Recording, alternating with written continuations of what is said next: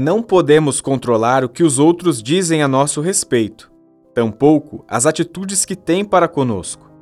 Mas temos o controle e a responsabilidade sobre a maneira de como iremos reagir a tudo isso. A mágoa não é a única possibilidade que se tem diante da ofensa.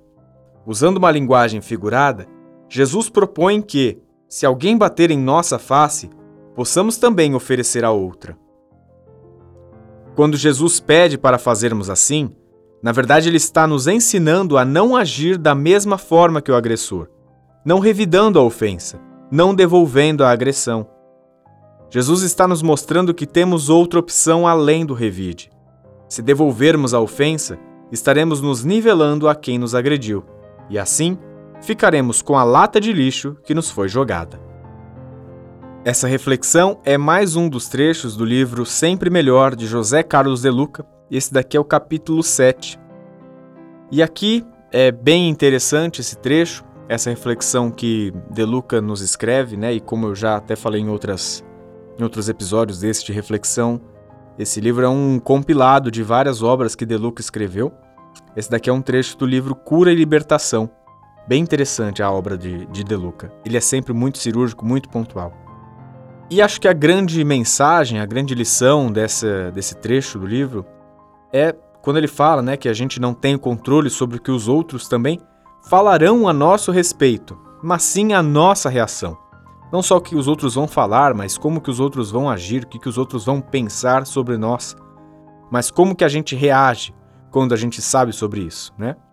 É, se você acompanha o nosso podcast há um tempinho, e nem precisa ser muito tempo assim, sabe que aqui a Monja Coen é uma querida, é uma idolatrada, porque ela fala muito sobre isso, né? E acho que também não só a Monja Coen, mas sobre a linha do budismo, né? A gente não controla os outros, menos ainda as suas atitudes, mas a gente tem o poder das nossas ações sobre isso, né?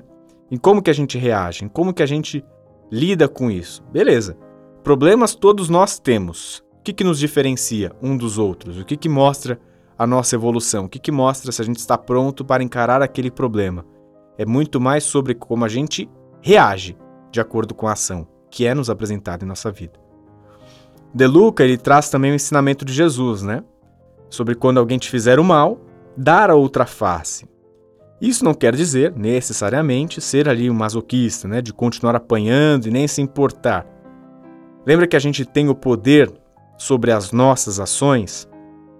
A gente pode evitar, a gente pode sair dessa violência, mas a gente não precisa revidar a violência com violência. Não é com mágoa que se responde à ofensa, mas com a indiferença, que é capaz de neutralizar, por exemplo, com a compreensão que do outro lado pode ter um ser humano que pode estar desequilibrado, com a empatia de que essa pessoa desequilibrada poderia ser a gente ou pode ser a gente. Se colocar no lugar, entender esse outro lado. Um exemplo que eu também trago, e aí acho que pode. É, isso acho que já deve ter acontecido com a maioria de nós, né? Na época da escola, a gente estava lá pequenininho. Quando a gente era pequeno, e aí o bullying, né, que não, não tinha esse nome, mas que acontecia da mesma forma, é, sempre tinha alguém que pegava no, no pé, né? Sempre tinha alguém que começavam a zoar, fazer essas brincadeiras de mau gosto, chamava de gordinho, cabeçudo, orelhudo, todas essas é, bobeiras da época da infância, algumas brincadeiras bem sem graça. Quanto mais essa pessoa é, que era zoada, né, que é, pegavam para para tirar um barato com ela, quanto mais ela se importa com esse xingamento, mais parece que esse xingamento pegava, né? Então, quanto mais ficavam zoando, ô cabeção, e o cabeção ficava pé da vida, se revoltava com isso, parece que ainda mais ficava sendo é, difundido na sala. Ah, pronto, esse é o cabeção mesmo. Olá, o cabeção. Porque ele ficava bravo, ele ficava incomodado com isso. Então é muito mais a forma, né, de como que a gente reage, quanto, como que a gente lida com esse problema. Quanto mais você se magoa, quanto mais você alimenta e permite, isso se torna maior. É isso, amplifica. Por isso, que a gente consiga responder essa carga negativa com neutralidade.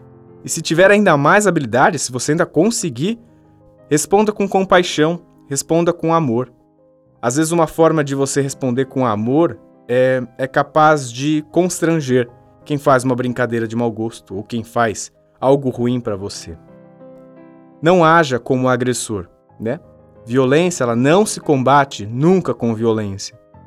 Olho por olho e dente por dente, ele não funciona mais em uma civilização evoluída. Talvez no passado possa ter dado certo, né? Talvez lá no início da nossa civilização entendeu o que, que, que, que era um senso de justiça. Talvez naquele período pudesse funcionar. Mas hoje já não faz mais sentido, né? A gente já tem a capacidade de raciocinar, a gente já sabe o que, que é bom, o que, que não é bom. Se a gente compreende a questão do quanto que ficamos presos com algumas, alguma ação de violência que a gente faz para o nosso irmão, a gente já compreende que ele é uma pessoa igual a nós, com diferentes níveis de evolução, então não faz mais sentido agir na mesma forma que ele faz com a gente. O mal não se combate de forma alguma com o mal. A violência não se combate de forma alguma com violência. Essa reflexão é mais um episódio do podcast Espiritismo Simples.